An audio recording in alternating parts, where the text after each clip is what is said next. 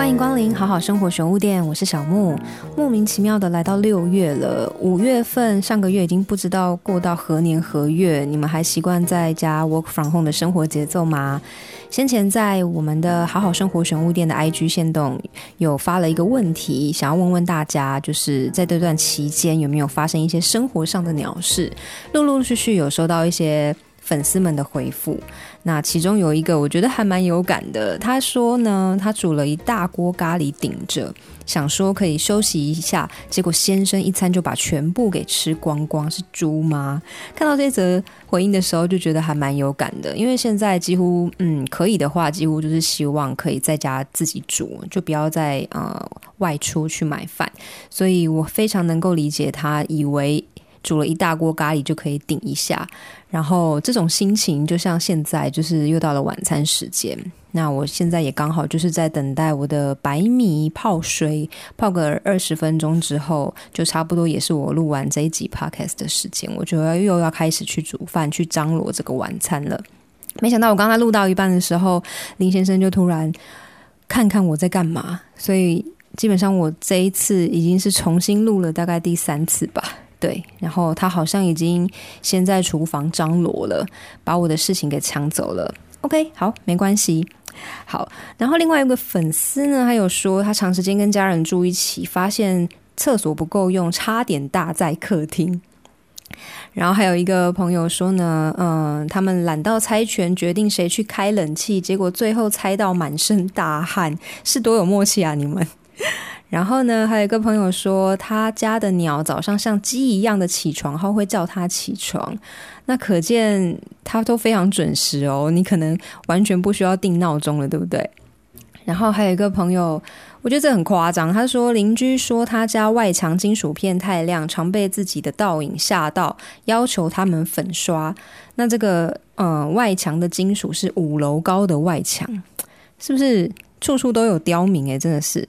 然后还有呢，楚楚说他楼下的阿姨练唱很大声就算了，还一直走音，难怪难怪，一直敲碗期待楚楚可以呃现身一下，也许就是这个大妈这个阿姨扰乱了这个节奏，不然的话就是楚楚就可以顺利录个几集给我们听听看了，对不对？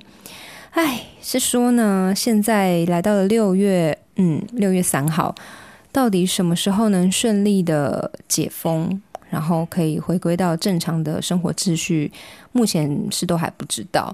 但是这样子需要再持续一阵子的生活节奏，大家可能都还在默默的，然后好好的调整当中吧。我想，所以前几天呢，因为我回应了一位以前广告公司的一位好朋友的 IG 线动，她是一个巨蟹座女子，是个拼命三郎。然后过了几天，我就收到他的回复。他说呢，他是出门采购的时候一边听我们的 podcast，就可能先前自己有录了几集，他听了其中一集，然后分享到因为疫情在家工作，可能随时都会忘记生活的样子，所以他才想说，那应该他要为自己准备一顿晚餐，有一点生活样。所以他这样子回我的时候，我看到当下觉得好感动哦，因为他竟然还有在听诶。然后因为我。是忠于自己的内心，然后发自内心的分享，没想到会在某个时刻帮助到某个人的感觉，真的蛮好的。所以顺着这个话题啊，让我想到最近在追的一部韩剧，有一个片段很触动我，因为我觉得蛮奇妙是，像之前呃。代班主持人瑞秋和四郎，我和他们有聊过，就是我们有时候就会突然间被某一首歌、某一句话，或是某一个广告，或是你翻到某一本书里面的某一句话，突然提醒了你一些什么，然后。不知道大家有没有这种感觉？我刚刚说到那部韩剧，就是他之前其实一直在我的推荐片单里面出现，可是我的荐股始终没有回应，要去把它点开来看。然后就在我追完，比方说《第二声铃响》啊，大概八集，然后还有《我是遗物整理师》大概十集，还有把就是精明的妄想代理人的上集看完之后，我在上个周末开始追这部《如蝶翩翩》。你们有看吗？好，简单来说，我没有要爆雷。这部剧是围绕在一个拥有大好前景的一个二十三岁的芭蕾舞者和一个已经七十岁，然后有感人生没有办法再重来的爷爷。然后他们因为都彼此对芭蕾舞很有热情，所以开始有了一个交集。那只是想说，嗯，爷爷在剧中他有说到，嗯，他活了这么久才知道人生只有一次，不是两次。所以，我们是不是其实都有某一件你曾经放在心里面想做而没有去实现的事情呢？之前就有和大家聊到，我想录 podcast 这件事情。嗯，当时我就是总是会拿自己跟别人比较。然后我因为害怕失败，所以这一个想要做这件事情的动机就一而再、再而三的被我延宕许久。然后直到某个契机出现，才让我开始持续到现在，也就是现在此时此刻。因为我看了那一部剧，然后在某一集里面出现了一句台词，也让我嗯有了想要录这一集 podcast 内容的一个动力。他说到说：“你做什么事情会感到幸福？”我就开始回回头思考，嗯，我做这件事情的当下，我真的感觉很有动力，而且很幸福，所以我想要借用这一集的时间来跟大家聊聊。那因为看了那一集之后，我就想起我的弟弟，他就很像剧中当年的爷爷一样，他高中的时候其实是很想要念美容美发科，因为他对这部分这个领域很有兴趣。但我爸那时候就说，一个男生去念那种科系干嘛？所以当时也是。爸爸一个无心的回应吧，我想。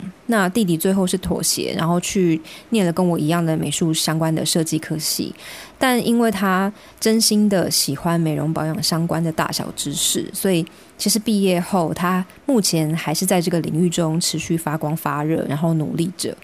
然后我又想起，就是我当年要去台北念大学，然后想要走广电系试试看的时候，我妈也是非常极度的不理解。她说：“为什么要离开台南，离开家里北上，在台南，然后大家能够在一起，不是很好吗？”那。虽然说我当时广电系也落榜，然后后来是去中立念了商业设计系，但大学毕业后，我虽然就是第一份工作是在高雄的电台待了两年多，那那时候离职，我妈很开心，以为我终于要回到她身边了，但我最后还是选择回到北部去打拼，当个北漂族。那我记得我妈那时候也是浇了我一桶冰水，还不是冷水哦，她说。嗯，为什么我就不回台南找个稳定的工作？然后时间到了就结婚嫁人生小孩就好啊！女人的事业心不要那么重。然后，嗯，想起这些过往的种种，不知道是不是因为身为母羊座又 A B 型的关系，就是一个天生反骨，就是越跟我唱反调，我就会越背道而驰的往我想要的方向去。所以我整个回头看，我就会觉得，也许真的像剧中说的。我做什么事情会感到幸福的那个当下，是因为我只是做我真心想做的事。所以想想时至今日，所有发生在我身上的一切的事情，似乎都有冥冥之中的一些安排跟牵引，然后把自己带来现在的这里。所以我又想到最近有一位连友分享了他读小学的女儿的一篇作文，这篇作文上写着：“嗯，也许主题是关于未来吧。”那他女儿的作文里面写：长大以后，除了长相会改变，梦想也会改变。你不知道以后会变成什么样子，你也不知道以后你的梦想会不会改变。但至少我们能够先决定心中的梦想。梦想是一种未来，也是一种过去，它是存在于你心中的一种想法。如果可以决定自己的未来，那就没有未来可言。未来是你现在所做的一切引发的世界。嗯，是不是很耐人寻味？一个小学生可以讲出这种应该要活到一定岁数才能悟出的人生道理，所以我看到当下觉得非常有感触，刚好又连接我刚刚前面提到的正在追的那部剧《如蝶翩翩》，然后想起以前嗯发生在我求学阶段或是求职阶段的一些事情。所以，想要借由这样子不同的连接，然后有一些小小的心得分享给你们。那某位粉丝也跟我说，他发自内心的觉得你们的分享是最有生活的温度。虽然平日没时间听，但很适合边听边做其他杂事。所以，嗯，今天会有这一集的内容，也是综合起来我这。刚前面提到的这些想要跟大家分享的一些小事，就是一些看似无关，但好像又有一些关联，因此有了这一集的内容，想跟你们聊聊。可以想想看哦，你做什么事情会感到幸福？我只是做我真心想做的事。那在这下雨的六月天，和大家小小的聊聊天。我该去煮饭喽，我们下次见，拜拜。